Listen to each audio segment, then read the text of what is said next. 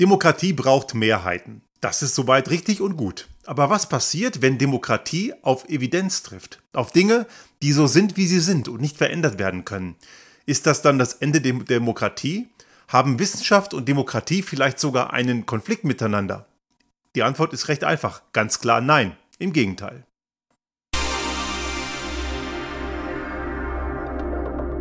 Der Restart Thinking Podcast.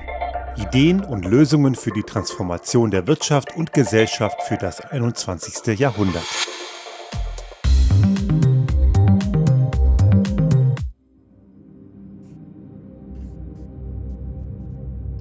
In den letzten Wochen sind mir ein paar sehr eigenartige Dinge mit Menschen begegnet, die ich gern als Gesternkleber bezeichne. Das sind so die selbsternannten Bewahrer des Wohlstands und die Wirtschaftsexpertinnen und Experten, diese Leute, die einfach krampfhaft nichts verändern wollen. Und die werden zum Teil sehr aggressiv und auch immer aggressiver. Wir merken das auch gerade in vielen Diskussionen. In Deutschland zum Beispiel ist ja Robert Habeck gerade an allem schuld, auch wenn Sonntag regnet. Und er ist auch grundsätzlich auch schuld an allen Fehlern der Vergangenheit, weil man natürlich gewisse Dinge jetzt bemerkt, die auf einen zukommen, die einem einfach nicht passen. Und deswegen muss das ja irgendwas mit Diktatur sein. Und auch Leute wie ich, die nichts anderes tun, als darauf hinzuweisen, dass gewisse Dinge so sind, wie sie sind und dass man eine Klimakrise nicht abwählen kann, nur weil man eine wissenschaftsfeindliche Partei wie eine FDP oder noch schlimmer rechtsextreme Parteien wählt. Die Tatsache, dass man das feststellt, reicht bei manchen Leuten aus, dass man dann gleich in Verbindung gebracht wird mit totalitären Ansätzen. Also die Frage ist Wissenschaft, ist Evidenz ein Gegenteil, ein Gegenstück oder auch ein Widerspruch zu demokratischen Grundprinzipien.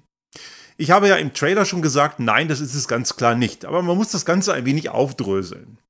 Nun, was heißt eigentlich Demokratie? Auch bei dem Punkt scheitern ja eine ganze Menge Leute, denn viele glauben immer noch, in einer Demokratie hat immer die Mehrheit recht und in einer Demokratie kriegt man immer seinen Willen. Beides ist falsch. In einer Demokratie bedeutet es nicht, dass die Mehrheit alles diktiert. Ein Diktat der Mehrheit gibt es dort eben nicht. Es gibt Minderheitenrechte. Menschen, welcher Minderheiten auch immer, und es gibt ja viele Arten von Minderheiten in einer Gesellschaft, haben Rechte. Und diese Rechte müssen geschützt werden. Ein Beispiel ist die ganze LGBTQ-Community. Diese Menschen können tagtäglich davon berichten, dass sie auch noch heute diskriminiert werden. Jeden Tag. Wenn man selber nicht betroffen ist, dann merkt man das natürlich nicht. Und ich habe viele Diskussionen auch mit meiner Frau oder auch anderen Frauen, die von Diskriminierung von Frauen bis heute jeden Tag berichten. Mir passiert es nicht, weil ich nicht betroffen bin. Aber umso wichtiger ist es, dass es auch Leute wie ich, die nicht betroffen sind, wie darüber im Klaren sind, dass das ein Problem ist. Auch heute noch im Jahre 2023. Und Minderheitenrechte gehören genauso respektiert und geschützt wie die Rechte von Mehrheiten. Also das Diktat der Mehrheit gibt es nicht. Eine andere Sache, die in Demokratien genauso nicht existieren, ist, dass man immer den eigenen Willen bekommt. Es gibt eine Menge Leute, die, wenn sie irgendwas nicht so kriegen, wie sie es gerne hätten, sich dann gleich als Opfer irgendeiner vermeintlichen totalitären Macht sehen. Also wenn man nicht mit 280 Sachen über die Autobahn schroten kann, dann ist das gleich das Ende der Freiheit. Es gibt ja Leute, die das tatsächlich glauben. Nicht zuletzt äh, einer der Protagonisten in der Springer-Welt, Ulf Poschardt, der immer wieder sehr fragwürdige Sachen sagt, der hält Raserei für Freiheit. Oder eine seiner Mitarbeiterinnen, die selbsternannte Chefreporterin Freiheit, Anna Schneider, auch in diesem Springer-Dümpel, der übrigens sehr nah an irgendwelchen fossilen Konzernen dranhängt, aber das ist ein anderes Thema. Diese Leute halten grundsätzlich immer alles für einen Verlust der Freiheit, was nicht ihren Egoismen entspricht. Also diese Menschen können Freiheit und Egoismus nicht voneinander unterscheiden und für sie ist alles das Gegenteil von Demokratie, was nicht in ihrem Willensbereich liegt. Aber es heißt eben keineswegs in einer freien Gesellschaft, in einer intakten Demokratie, dass ich immer meinen Willen kriege. Ich muss mich manchmal gewissen Dingen auch fügen. Gesellschaft braucht Regeln. Und wir haben das hier auch schon mal diskutiert, eine freie Gesellschaft funktioniert nicht ohne Regeln. Eine freie Gesellschaft funktioniert auch nicht ohne Grenzen gewisse Grenzen braucht es, weil ich kann nicht einfach machen, was ich will. Wenn ich eben das Gefühl habe, ich muss mich irgendwo abreagieren, ist es völlig in Ordnung, wenn ich einen Boxsack nehme und draufhaue. Aber ich darf halt nicht rausgehen auf die Straße, weil mir gerade die Nase von meinem Nachbarn nicht passt und dem haue ich eine runter. Dann kriege ich ein Problem und das ist auch gut so, denn das hat nichts mit Freiheit zu tun. Dieses plakative Beispiel verstehen einige. Aber Einige vielleicht auch nicht, aber die meisten werden es verstehen. Aber das Raserei zum Beispiel eben kein Freiheitssynonym ist, sondern Egoismus, da scheitern einige paar Leute mehr. Also Demokratie heißt eben nicht, die Mehrheit hat immer recht und Demokratie heißt auch nicht, der Einzelne kriegt immer seinen Willen, sondern es ist eingebettet in ein Gesamtsystem von Interessen, die gleichermaßen berücksichtigt werden müssen und bei gewissen Grenzüberschreitungen endet eben auch die Freiheit des Individuums. Wenn man natürlich etwas umsetzen will, und das ist das Prinzip der parlamentarischen Demokratie, braucht man Mehrheiten. Auch das ist gut so, denn wenn das nicht so wäre, dann hätten wir eben die Gefahr, dass irgendwelche Leute, haben wir auch schon in der Geschichte oft genug gehabt oder haben wir auch in der Gegenwart, siehe Ungarn, siehe Türkei, siehe Polen oder ähm, die USA sind ja unter Trump an einer Diktatur vorbeigeschrammt, aber die Kuh ist da ja auch nicht vom Eis. Und wir haben viele andere Diktaturen auf der Welt, wo immer wieder auch gesagt wird, die hätten Vorteile, weil sie gewisse Dinge einfacher umsetzen können. Das mag sein, dass gewisse Dinge schneller in der Umsetzung gehen, aber dafür hat man auch die vielen, vielen Nachteile und die will man natürlich nicht haben. Und auf keinen Fall, eine Diktatur ist keine Option. Daher ist eine parlamentarische Demokratie auch so wahnsinnig wichtig und diese parlamentarische Demokratie und zum Teil auch, wie zum Beispiel in der, in der Schweiz, in Kombination mit Partizipationsansätzen, was ja auch durchaus eine gute Idee sein kann, wenn auch nicht für alles. Aber diese Sachen sind gut und die sind wichtig. Aber nun gibt es Situationen, wo diese parlamentarische Demokratie auf Grenzen stößt, auf Dinge, die sie nicht verändern kann. Und es gibt eine ganze Menge Leute, die dann trotzdem darauf beharren, man braucht Mehrheiten. Aber was ist, wenn diese Mehrheiten etwas wollen, was einfach gar nicht funktioniert? Man kann natürlich dann immer noch auf diese Mehrheiten beharren. Klar, kann man tun. Aber diese Mehrheiten werden am Ende etwas machen, was am Ende nicht funktionieren wird und es wird ihnen schaden. Und bei der Klimakrise kommen wir genau in diese Situation hinein. Gewisse Dinge sind so, wie sie sind. Sie finden einfach statt. Und es gibt in unserer Gesellschaft immer noch eine ganze Menge Leute, die der Ansicht sind, man könne die Klimakrise einfach abwählen, indem man bei einer Wahl, Landtagswahl, Bundestagswahl oder was auch immer, einfach das Kreuz an der richtigen, also aus ihrer Sicht richtigen Stelle setzt und dann eine wissenschaftsfeindliche Partei wählt, wie eben irgendwelche rechtsextremen Parteien im extremeren Fall oder im weniger extremen Fall in Deutschland zum Beispiel bei einer FDP oder in Österreich bei einer ÖVP, die mit wissenschaftlichen Fakten so ihre Probleme haben. Diese Woche gab es ein paar sehr interessante Diskussionen, auch in den sozialen Medien, über die FDP-Nähe zu Klimawandelleugnern. Das ist keine neue Erkenntnis, aber es ist von Frontal 21 oder Frontal heißen sie noch, ein Investigativmagazin des ZDF, schön aufbereitet worden und die, die, die Satiresendung Die Anstalt hat das in einer Comedy-Art und Weise auch nochmal sehr schön dargestellt, was da so im Hintergrund läuft. Also nicht nur die Nähe zu Klimawandelleugnern, die also wo, wo der klimapolitische Referent der FDP ganz klar in diesem Lager zu verorten ist, der auch eine globale Erwärmung für nicht äh, nachgewiesen hält und diesen ganzen üblichen Dümpfiff, den man halt immer wieder aus diesem Lager hört. Und natürlich die Verbandelung mit den Ölkonzernen, mit gewissen Interessensgruppen, Tankstellenbetreibern. Und das ist auch der Grund, warum eine FDP immer noch glaubt, dass E-Fuels eine Option sei. Und damit sie allerdings ihre Meinungen besser unterstützen können, kommen die ganz gerne mit so Posts, auch in sozialen Medien, wo dann steht, dass so und so viel Prozent, natürlich eine Mehrheit, gegen die Abschaffung des Verbrenners sei. Gut, kann sein. Vielleicht ist diese Umfrage sogar repräsentativ. Wenn jetzt allerdings Politikerinnen und Politiker sagen, ja, das will ja die Mehrheit, dann bleiben wir mal beim Verbrenner, dann tun diese Politikerinnen und Politiker genau das, was der Mehrheit am Ende schadet nämlich sie auf einen Weg führen, der sie am Ende verdammt viel kosten wird.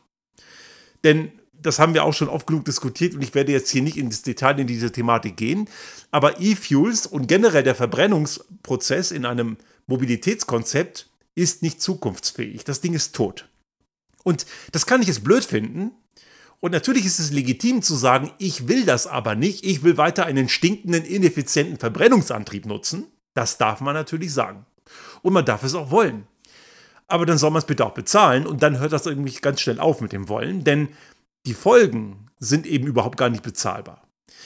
Diese besagten E-Fuels wird es in der Menge überhaupt gar nicht geben, dass die irgendeinen Weg in irgendeine Karre finden. Wird gar nicht funktionieren. Viel zu teuer, viel zu selten und nach wie vor, und das ist der Punkt, wo die Physik zuschlägt, und die kann man auch nicht ändern, Harald Letsch hat das in einer dieser Terra X-Folgen mal sehr schön gesagt. Da kommt die Grande Dame der Physik, die Thermodynamik und schleicht sich an den Tisch und übernimmt die Diskussionshoheit. Das kapieren nur einige nicht. Ich kann die Physik nicht ändern. Der Verbrennungsmotor bleibt ineffizient. Egal, ob ich den jetzt mit einem vermeintlich klimaneutralen E-Fuse-Kraftstoff betreibe, der nicht klimaneutral ist. Also der ist nicht mal treibhausgasneutral. Und die Fakten sind oft genug diskutiert worden. Das brauche ich jetzt hier nicht in dieser heutigen Folge nochmal tun, dass das alles kompletter Unsinn ist. Aber die Physik, die dazu führt, dass E-Fuels keine Option sind und dass der Verbrenner insgesamt keine Option ist, die ist nicht veränderbar. Die ist so, wie sie ist. Und da kann man auch eine Mehrheit äh, finden, die das total anders sieht. Aber die Physik hält sich halt nicht dran. Und die Physik hat dann Veto. Nützt einem also überhaupt gar nichts.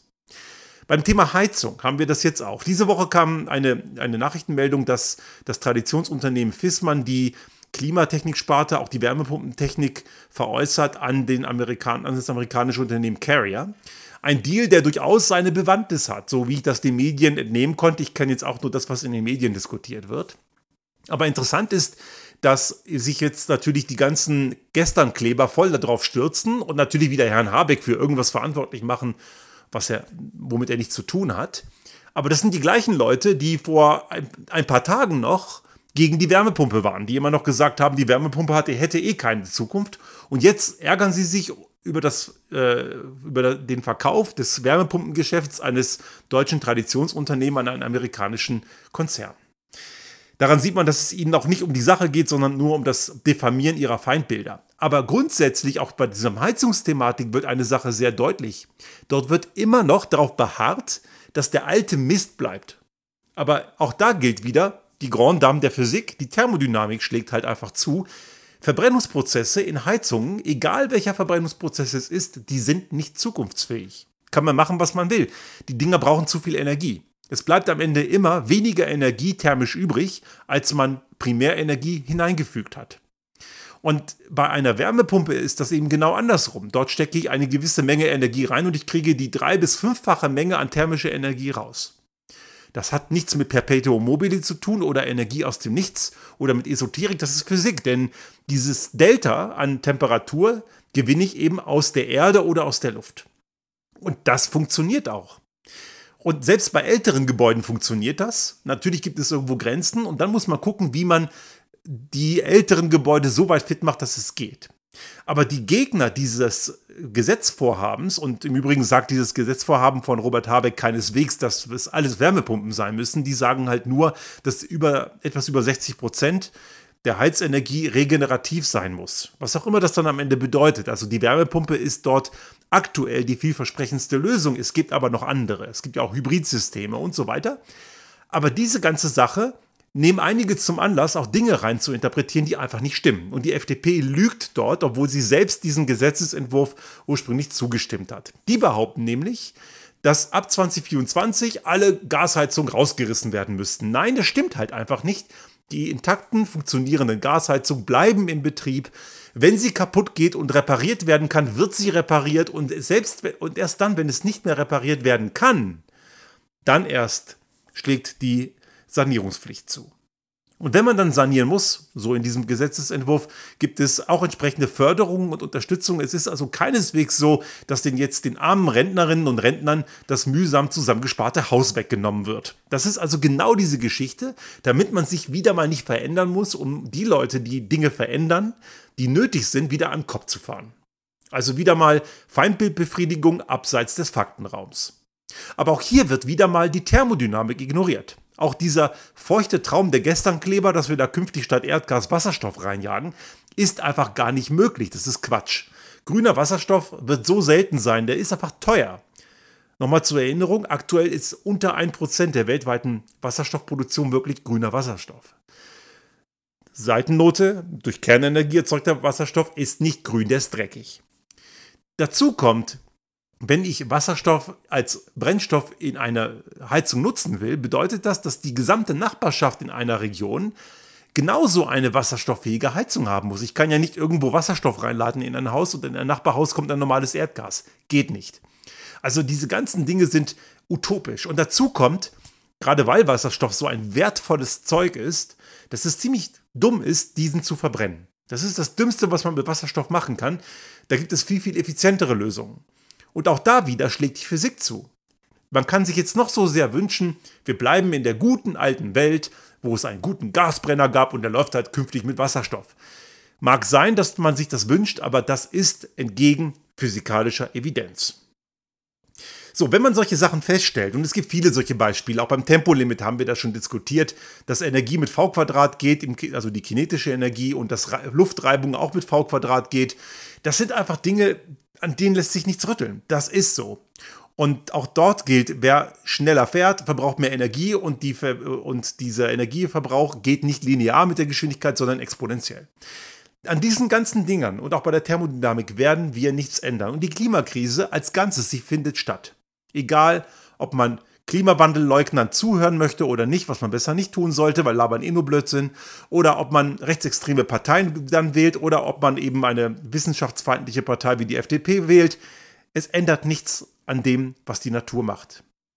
Die Natur hält sich nicht an Wahlergebnisse, nicht an Mehrheiten, nicht an persönliche Bedürfnisse der von irgendwelchen Gesternklebern. Die Natur macht ihr Ding. Und das völlig unbeeindruckt von dem, was irgendwelche Leute sich wünschen oder auch nicht wünschen. So, nun die Frage, ist das jetzt ein Widerspruch zur parlamentarischen Demokratie? Nein, eben nicht. In einer parlamentarischen Demokratie müssen Politikerinnen und Politiker am Ende Entscheidungen treffen. Und diese Entscheidungen können nur dann gute Entscheidungen sein, wenn sie eine Evidenzgrundlage haben. Also gegen die Regeln der Natur eine Entscheidung zu treffen, das geht nach hinten los. Vielleicht nicht in der aktuellen Legislaturperiode, aber dann dafür später. Und wer seinen Job in diesem Amt ernst nimmt, der wird auch das, was später kommt, mit in Betracht ziehen. Das ist auch unheimlich wichtig, denn das ist Führungsaufgabe. Eine echte Führungskraft, egal in welchem Mandat, ob in der Politik oder auch im wirtschaftlichen Umfeld, muss Dinge berücksichtigen, die auch deutlich in der Zukunft liegen. Geht nicht immer, wenn man es nicht weiß, aber da, wo man es weiß, sollte man es tun. Und wer heute auf Verbrennungsprozesse setzt oder wer gewisse Maßnahmen nicht tut, um zum Beispiel Klimaziele einzuhalten, diese Leute hinterlassen dann den nächsten Generationen ganz, ganz dicke Brocken und das rächt sich. Das bedeutet, die Politikerinnen und Politiker in einer parlamentarischen Demokratie müssen diese Evidenz grundsätzlich mal anerkennen, sonst kann keine gute Entscheidung am Ende rauskommen. Und das hat nichts mit irgendwelchen totalitären Strukturen zu tun, denn die Natur ist kein politisches System, das ist auch keine Gesinnung. Und mir werfen Leute eben vor, ich hätte irgendeine sozialistische Gesinnung, ja, so ein Quatsch kommt da, weil ich einfach nur sage, die Grenzen der Natur sind absolut, an denen kommst du nicht vorbei. Und das ist für sie dann gleich totalitär. Aber das Anerkennen natürlicher Grenzen hat nichts mit irgendwelchen politischen Einstellungen zu tun. Das ist einfach nur aufgeklärtes Handeln im Kopf. Wer das nicht kann, hat schon mal ein grundlegendes Problem. Denn diese Grenzen zu ignorieren, das wird man immer verlieren. Und dazu kommt jetzt der nächste Schritt. Politikerinnen und Politiker, und ich hatte gerade diese Woche ein ganz spannendes Gespräch auch mit einem Politiker hier in Tirol, der auch immer wieder gesagt hat, wir müssen Mehrheiten bilden, wir müssen die Leute mitnehmen. Das stimmt grundsätzlich. Natürlich muss man Leute mitnehmen, man muss Dinge erklären. Aber wir müssen auch von diesen Menschen in diesen Ämtern erwarten, dass sie manchmal auch Dinge entscheiden, die nicht unbedingt mehrheitsfähig sind. Und auch das, Achtung, jetzt nicht gleich Sozialismus-Tourette, das hat überhaupt keinen Widerspruch zu demokratischen Grundprinzipien. Viele Menschen, zum Beispiel Helmut Schmidt hat das gemacht. Oder auch andere Entscheidungen hat es gegeben, auch in Deutschland, auch in anderen Ländern, die haben gegen die Mehrheit entschieden. Zum Beispiel die Gurtpflicht. Die Gurtpflicht kam in den 70er Jahren und die Mehrheit war überhaupt nicht dafür. Es gab die üblichen auch Verschwörungsmythen, auch damals, es gab nur keine sozialen Medien, das war etwas vorteilhafter aber dort wurden auch die übelsten Sachen erzählt, dass, dass man auch, dass Frauen sterben würden, wenn sie den Gurt anlegen, weil sie ihre Brüste irgendwie aufschneidet oder dass Schwangere ähm, dann ihr Kind verlieren würden. Und die Autoindustrie hat natürlich auch gedroht, dass die ins Ausland abwandern und alles viel zu teuer wird. Ist alles natürlich nicht passiert, ist Quatsch. Aber die Politikerinnen und Politiker der damaligen Zeit haben, sind standhaft geblieben und haben gesagt, ihr müsst. Heute ist das völlig normal und wir wissen hundertprozentig, der Sitzgurt im Auto hat Tausende von Menschenleben gerettet. Genauso ist es auch mit anderen Dingen. Der Fluorchlorkohl-Wasserstoff betriebene Kühlschrank ist nicht verschwunden, weil die Industrie irgendwas verstanden hätte, sondern weil es die Politik verboten hat. Genauso auch Dinge wie der geregelte Drei-Wege-Katalysator im Auto ist nicht gekommen, weil die Autoindustrie irgendwas verstanden hätte. Die haben sich sogar dagegen gewehrt, wie so oft, auch mit den üblichen Blabla von wegen Arbeitsplatzverlusten und alles wird teurer, alles nicht passiert. Aber die Politik ist stand geblieben und, äh, standhaft geblieben und hat klar gesagt, ihr müsst. Die Mehrheit, hätten sie die Mehrheit gefragt, wäre sehr wahrscheinlich dagegen gewesen. Das sind also alles Dinge, die nicht unbedingt Mehrheitsentscheidungen waren. Und ich finde es auch sehr spannend zu sehen, zum Beispiel, was, was, was äh, Jacinda Ardern in Neuseeland gemacht hat. Ehemalige Premierministerin, mittlerweile freiwillig zurückgetreten, nicht aufgrund eines Skandals, sondern einfach nur, weil sie Zeit für ihre Familie haben möchte. Es gibt ja auch Menschen, die ähm, Anstand haben und irgendwann sagen, jetzt ist auch gut. Und sie hat in der Corona-Pandemie 2020 sehr unpopuläre Maßnahmen umgesetzt. Und was hat sie aber getan? Sie hat diese Maßnahmen erklärt, je, fast jeden Tag. Und sie ist dann 21 oder was 22 mit absoluter Mehrheit wieder gewählt worden. Das bedeutet, wenn Politikerinnen und Politiker ihre Entscheidungen gut erklären und gut einbetten in ein, ein entsprechendes ein plausibles Konstrukt, dann können auch unpopuläre und nicht mehrheitsfähige Entscheidungen am Ende durchaus sehr gut ankommen, weil sie natürlich erstmal umgesetzt werden und dann merken die Leute, entweder so schlimm ist es gar nicht oder was auch passiert, es ist ja sogar besser. Und viele sind grundsätzlich erstmal dagegen. Aber wenn man den Leuten Dinge erklärt und nicht immer nur Lügen verbreitet, so wie es die FDP gerade ganz besonders macht, dann hat man durchaus eine Möglichkeit, auch als Politikerin oder Politiker in einem System, wo alle vier oder fünf Jahre neu gewählt wird, wiedergewählt zu werden. Das ist kein Widerspruch. Menschen in Führungspositionen müssen manchmal auch unpopuläre Entscheidungen treffen. Und diese unpopulären Entscheidungen kommen meistens dann, wenn man gewisse Rahmenbedingungen hat, die man nicht verändern kann. Und dann ist das halt so. Wir Wissenschaftlerinnen und Wissenschaftler, wir sind die Überbringer der schlechten Botschaft oder vermeintlich schlechten Botschaft. Wir sagen, was ist. Entscheiden müssen dann die Leute in Führungspositionen, sei es im Unternehmen oder in der Politik. Ich habe als Führungskraft auch mal Dinge entscheiden müssen, die mir nicht Spaß gemacht haben. Das gehört allerdings dazu. Ich bin heute selbstständiger Unternehmer. Auch da muss ich manchmal Dinge machen, die ich nicht machen möchte. Das gehört manchmal dazu. Aber wichtig ist, dass man immer die Rahmenbedingungen absteckt und weiß, in welchem Kontext und in welchen Grenzen man da agiert. Und wir Wissenschaftlerinnen und Wissenschaftler, wir sind nicht die totalitären Diktaturgeilinge, die irgendwem irgendwas wegnehmen wollen. Wir sagen nur, wo die Grenzen sind. Und auch die Wissenschaft selber ist in einer ständigen Kontroverse. Und das ist auch gut so. Gewisse Dinge werden auch im wissenschaftlichen Umfeld immer wieder diskutiert und man zerreibt sich da zum Teil auch, aber das ist auch gut so. Im Diskurs, im, im, im Dissens liegt die Verbesserung. Aber irgendwann ist etwas ausdiskutiert und irgendwann ist etwas evident. Und da brauchen wir nicht mal wieder bei Adam und Eva anfangen und wieder mal alles in Frage zu stellen, wenn irgendwas auch mal klar ist. Sollte jemandem irgendwann mal ein Experiment glücken, in reproduzierbarer Art und Weise, dass eine bisher bekannte Theorie in Frage stellt, dann werden wir diese Theorie auf den Prüfstand stellen. Aber gewisse Dinge sind so, wie sie sind. Gravitation ist, wie sie ist. Wir können lange darüber diskutieren, wie wir sie jetzt im Detail erklären, aber sie ist da und wir werden sie auch nicht wegkriegen. Wir erwarten eigentlich immer, dass wir als mündige, aufgeklärte Menschen wahrgenommen werden. Das ist der Anspruch. Wir sprechen auch oft gerne vom gesunden Menschenverstand.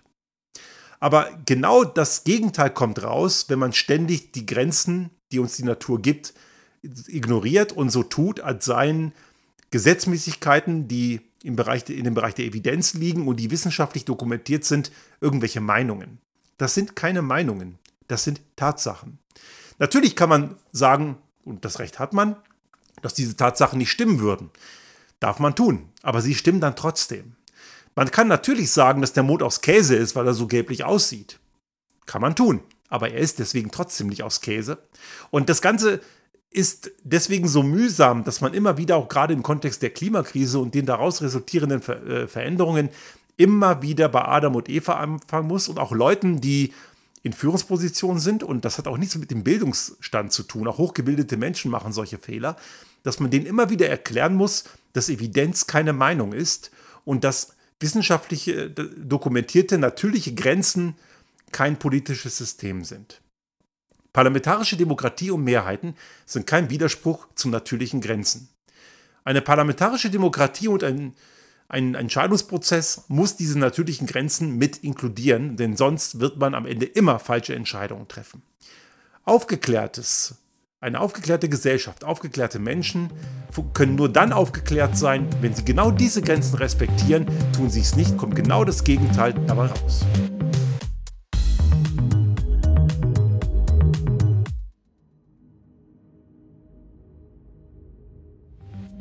Sollte Ihnen unser Podcast gefallen haben und Sie auch künftig keine Folge verpassen wollen, dann abonnieren Sie uns einfach auf den gängigen Kanälen wie zum Beispiel iTunes, Spotify oder anderen Podcast-Hostern oder auch auf unserem YouTube-Kanal finden Sie immer mit dem einen Tag Verzögerung die aktuelle Folge unseres Restart Thinking Podcast und selbstverständlich freuen wir uns in Zeiten der Aufmerksamkeitsökonomie über das eine oder andere Like.